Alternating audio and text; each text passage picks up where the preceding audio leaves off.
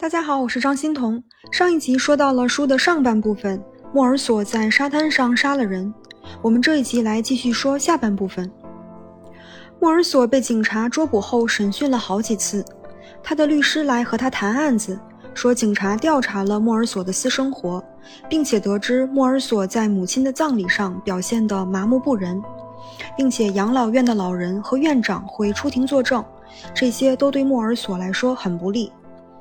莫尔索不理解这个案子和母亲的死有什么关系，而母亲的死和他难不难过又有什么关系？莫尔索将海滩的事情复述了一次，他觉得事情很简单，就是莱蒙、沙滩、打架、太阳太大，开了五下枪。接下来警察进来，问了莫尔索一连串的问题。既然已经开了第一枪，人死了，为什么还要朝着死人再开四枪呢？为什么母亲的葬礼上不难过？为什么不信仰上帝？以及最后一个问题，是否后悔自己的行为？莫尔索思考了片刻，回答说：“与其说是真正的悔恨，不如说是某种厌烦。”玛丽来监狱探望莫尔索了，仅有的一次。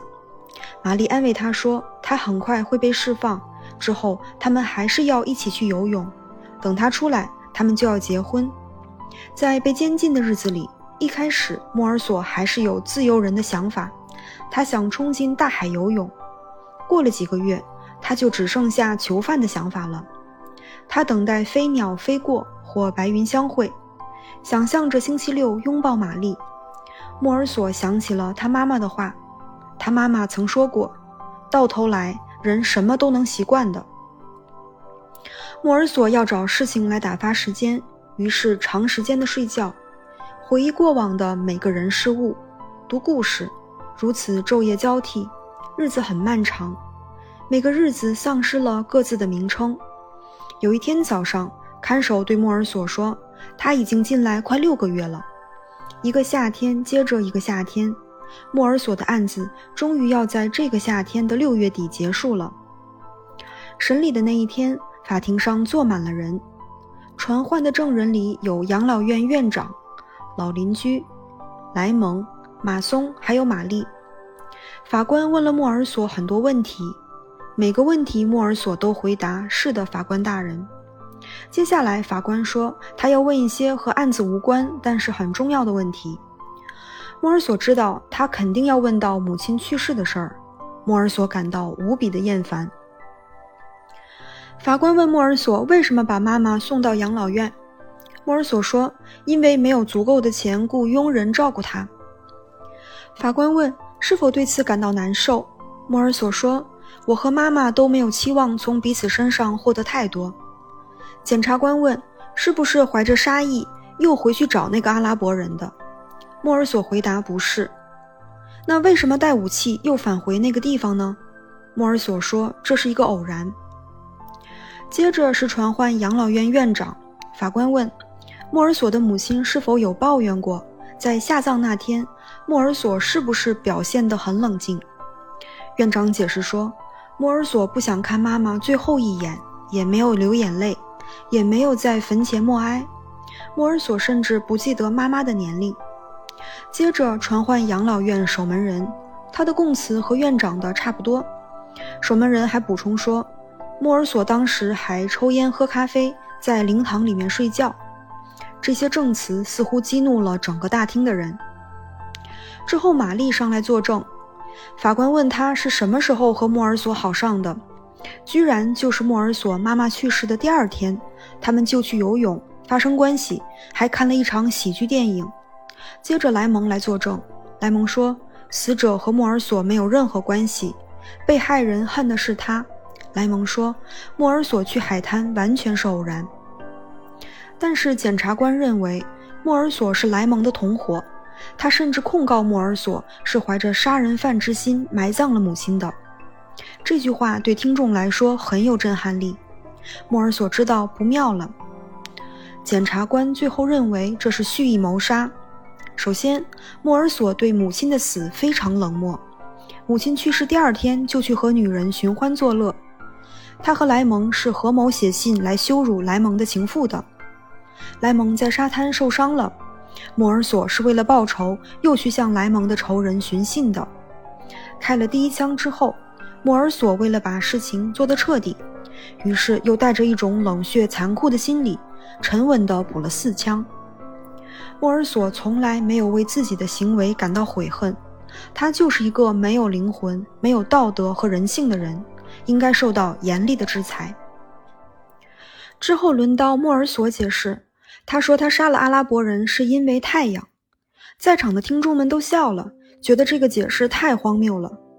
莫尔索的律师也跳出来分析莫尔索的灵魂，说他是一个称职而孝顺的儿子。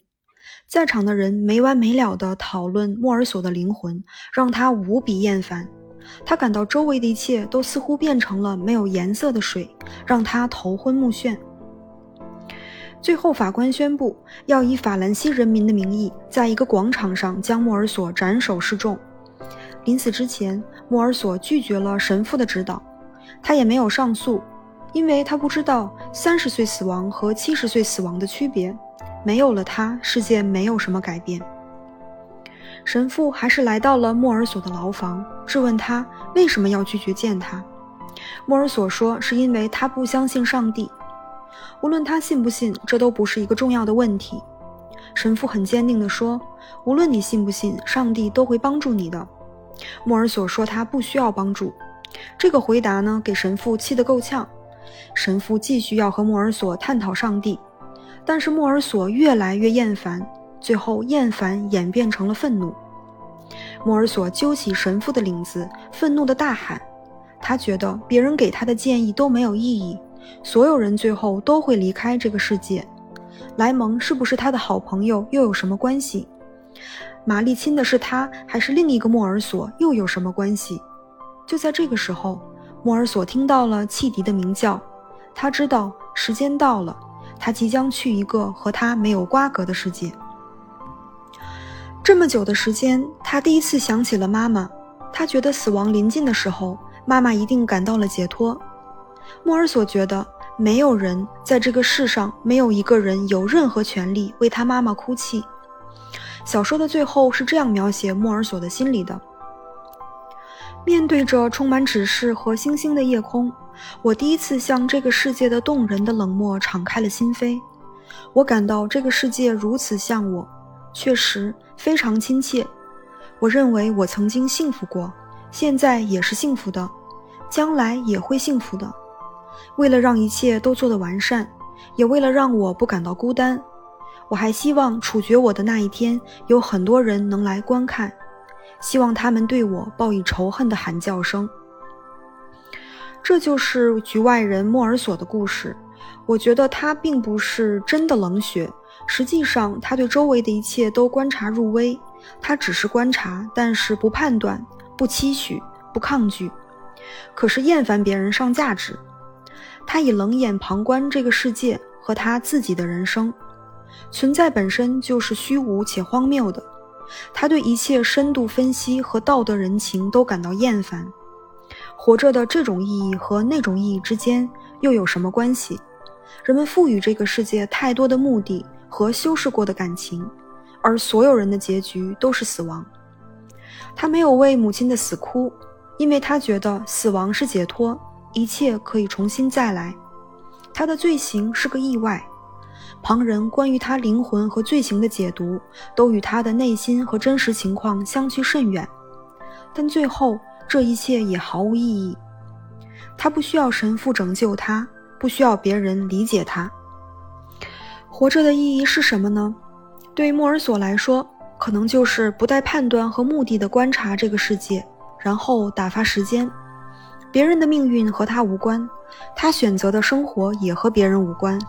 世界就是一个动人又冷漠的机器，它无差别的在所有人的生老病死之上机械地运行着。